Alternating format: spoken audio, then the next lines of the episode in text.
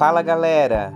Esse podcast é uma realização do IBEAC e CPCD, ONGs que estão presentes em Parelheiros há 12 anos, desenvolvendo diversos projetos junto a lideranças, parceiros e comunidade. Escuta aí. Meu nome é Renata Irondina dos Santos, eu sou mediadora da Biblioteca Comunitária Quintal da Cultura e faço parte do projeto de Literatura e Direitos Humanos. Para ler, ver e contar, desenvolvido pela IBA, que tem como propósito fortalecer espaços comunitários de formação e diálogo sobre os direitos humanos a partir da literatura. Participam do projeto jovens mediadores e mediadoras de leitura das bibliotecas comunitárias da Rede Litera Sampa. Neste programa, a juventude do projeto faz uma homenagem a Carolina Maria de Jesus, escritora brasileira que contou suas vivências e denunciou o racismo e as desigualdades sociais através de sua escrita.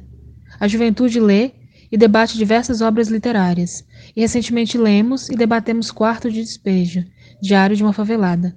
Convidamos você a conhecer a história de Carolina e seu legado na literatura, lendo trechos de sua obra.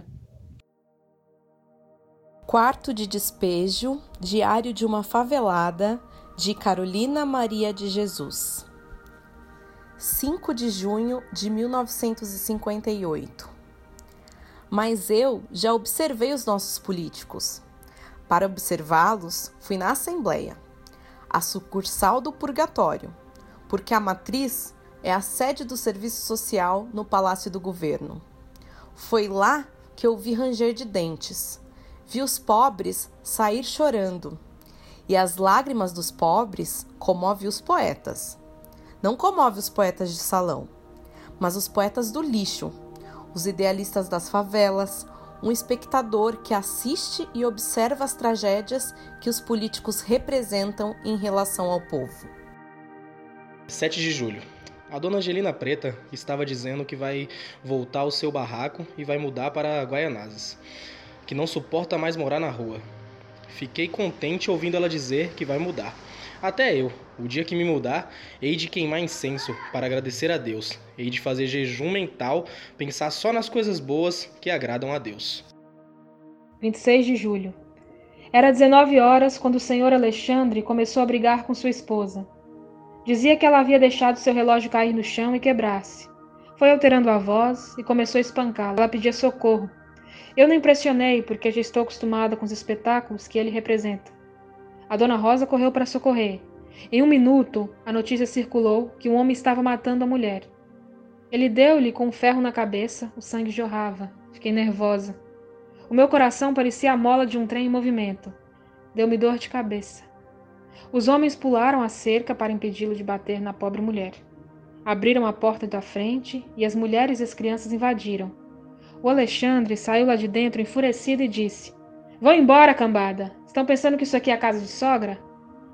Todos correram. Eram uns vinte querendo passar na porta. As crianças ele chutou. A Vera recebeu um chute e caiu de quatro. Os filhos da Joana foram chutados. Os favelados começaram a rir. A cena não era para rir, não era comédia, era drama. 24 de julho. Como é horrível levantar de manhã e não ter nada para comer. Pensei até em suicidar. Eu, suicidando-me, é por deficiência de alimentação no estômago e por infelicidade eu amanheci com fome. Os meninos ganharam uns pão duro, mas estava recheado com pernas de barata. Joguei fora e tomamos café. Pus o único feijão para cozinhar. Peguei a sacola e saí. Levei os meninos. Fui na dona Guilhermina, na rua Carlos de Campos, e pedi para ela um pouco de arroz. Ela deu-me arroz e macarrão e eu fiquei conversando com seu esposo. Ele deu-me umas garrafas para eu vender e eu catei uns ferros. Depois de conseguir algumas coisas para os meninos comer, reanimei-me, acalmei o espírito. Fui ao, senhor Manuel vender as garrafas. Ganhei 22 cruzeiros. Comprei 10 pães e um cafezinho. Cheguei na favela, fiz o almoço e fui lavar roupas. Três semanas sem lavar roupa por falta de sabão. As vizinhas ficaram horrorizadas vendo a quantidade de roupas que eu lavei.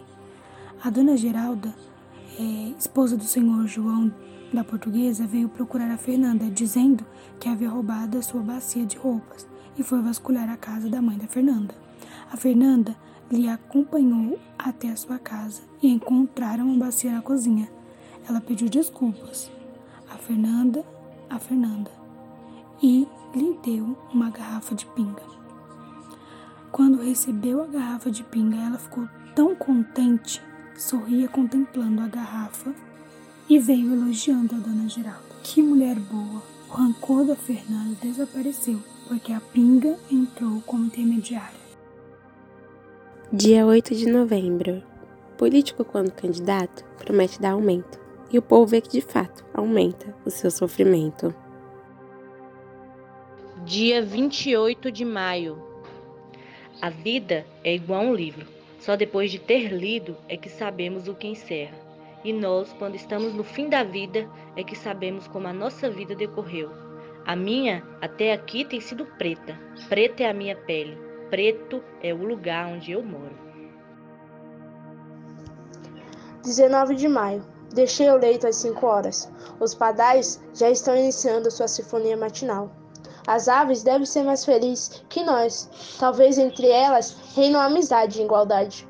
O mundo das aves deve ser bem melhor do que do favelado, que deitam e não dormem porque deitam-se sem comer.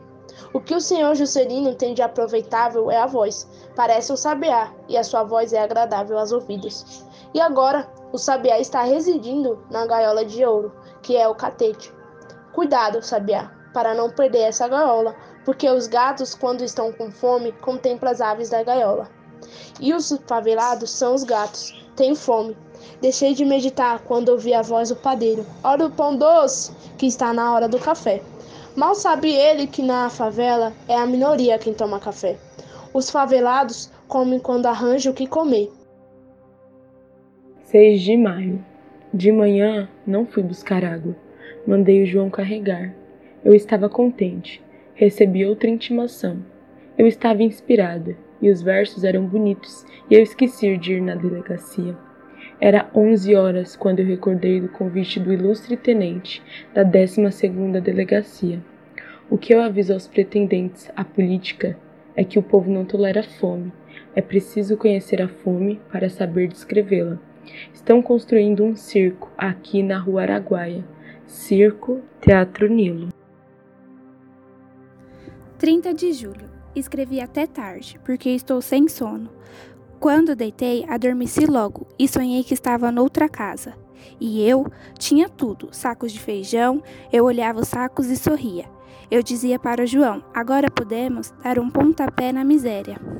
E gritei: vai embora, miséria. A Vera despertou-se e perguntou: quem é que a senhora está mandando ir-se embora? Vim ao mundo predestinado a catar, só não cato a felicidade. 7 de agosto. Deixei o leito às quatro horas. Eu não dormi porque deitei com fome. E quem deita com fome não dorme. Dia 27 de julho. Seu Gino veio dizer-me para eu ir no quarto dele, que eu estou lhe desprezando. Disse-lhe não. É que eu estou escrevendo um livro para vendê-lo. Viso com esse dinheiro comprar um terreno para eu sair da favela. Não tenho tempo para ir na casa de ninguém. Seu Gino insistia. Ele disse: Bate na porta que eu abro. Mas meu coração não pede para eu ir no quarto dele. 16 de julho. Levantei. Obedeci a Vera Eunice. Fui buscar água. Fiz o café. Avisei as crianças que não tinha pão que tomassem café simples e comessem carne com farinha. 17 de maio de 1958. Levantei nervosa, com vontade de morrer. Já que os pobres estão mal colocados, para que viver? Será que os pobres de outro país sofrem igual aos pobres do Brasil? Eu estava descontente que até cheguei a brigar com meu filho José Carlos sem motivo. Chegou um caminhão aqui na favela. O motorista e o seu ajudante jogam umas latas. É linguiça enlatada. Penso, é assim que fazem esses comerciantes insaciáveis. Ficam esperando os preços subir na ganância de ganhar mais. E quando apodrecem, jogam fora para os corvos e os infelizes favelados. Não houve briga. Eu até estou achando isto aqui monótono. Vejo as crianças abrir as latas de linguiça e exclamar satisfeitas: Hum, tá gostosa. A dona Alice deu-me uma para experimentar, mas a lata está estufada, já está podre. 20 de dezembro. Dizem os velhos que no fim do mundo a vida ia ficar insípida. Creio que é história, porque a natureza ainda continua nos dando de tudo. Temos as estrelas que brilham, temos o sol que nos aquece, as chuvas que caem do alto para nos dar o pão de cada dia. Eu preparava para deitar quando surgiu a Duca, que pediu-me para eu dar parte do senhor Manuel, porque ele comprou uma televisão e a televisão captava toda a força elétrica e deixava a favela sem luz. Equívoco. A televisão não estava ligada. Coisa que nunca hei de fazer é difamar o senhor Manuel. É o homem mais distinto da favela. Ele, ele está aqui já faz nove anos. Sai de casa e vai para o trabalho. Não falta ao serviço, nunca brigou com ninguém, nunca foi preso. Ele é o homem mais bem remunerado da favela. Trabalha para o conde Francisco Matarazzo. 31 de dezembro de 1959. Levantei às três e meia e fui carregar água. Despertei os filhos, eles tomaram café, saímos. O João foi catando papel porque quer dinheiro para ir ao cinema. Que suplício carregar três sacos de papéis. Ganhamos 80 cruzeiros, dei 30 ao João. Eu fui fazer compras, porque amanhã é dia de ano novo. Comprei arroz, sabão, querosene e açúcar. O João e a Vera deitaram-se. Eu fiquei escrevendo. O sono surgiu, eu adormeci. Despertei com um apito de gazeta anunciando o ano novo. Pensei nas corridas e no Manuel de Faria. Pedi a Deus para ele ganhar a corrida. Pedi para abençoar o Brasil. Espero que 1960 seja melhor do que 1959. Sofremos tanto no ano de 1959 que dá para a gente dizer: vai, vai mesmo, eu não quero mais você, nunca mais. 12 de janeiro. Fiz a janta e dei jantar às crianças. A Rosalina surgiu, Veio buscar um pouco de feijão. Eu dei. O senhor Raimundo chegou, veio chamar os filhos, olhou as crianças jantando. Eu lhe ofereci jantar, ele não quis. Pegou uma sardinha e perguntou se tinha pimenta. Não ponho pimenta na comida por causa das crianças. Pensei, se eu estivesse sozinha, dava-lhe um abraço. Que emoção que eu sentia vendo ao meu lado. Pensei, se algum dia eu for exilada e este homem indo na minha companhia, ele há de suavizar o castigo. Mandei a Rosalina comer sardinha, dei-lhe o feijão. O Raimundo disse-me que vai embora para sua casa e que se um dia a favela acabar, para eu procurá-lo. Fez o mesmo convite a Rosalina. Eu não apreciei. Não foi egoísmo, foi ciúme. Ele saiu e eu fiquei pensando: ele não estaciona, é o seu sangue cigano. Pensei: se algum dia este homem for meu, hei de prendê-lo ao meu lado Quero apresentar-lhe o mundo de outra forma. Dia 21 de julho. Às quatro e meia, o senhor Heitor ligou a luz. Dei banho nas crianças e preparei para sair. Fui catar papel, mas estava indisposta. Vim embora porque o frio era demais. Quando cheguei em casa, era dez e meia. Liguei o rádio, tomei banho, esquentei comida, li um pouco. Não sei dormir sem ler. Gosto de manusear um livro. O livro é a melhor invenção do homem.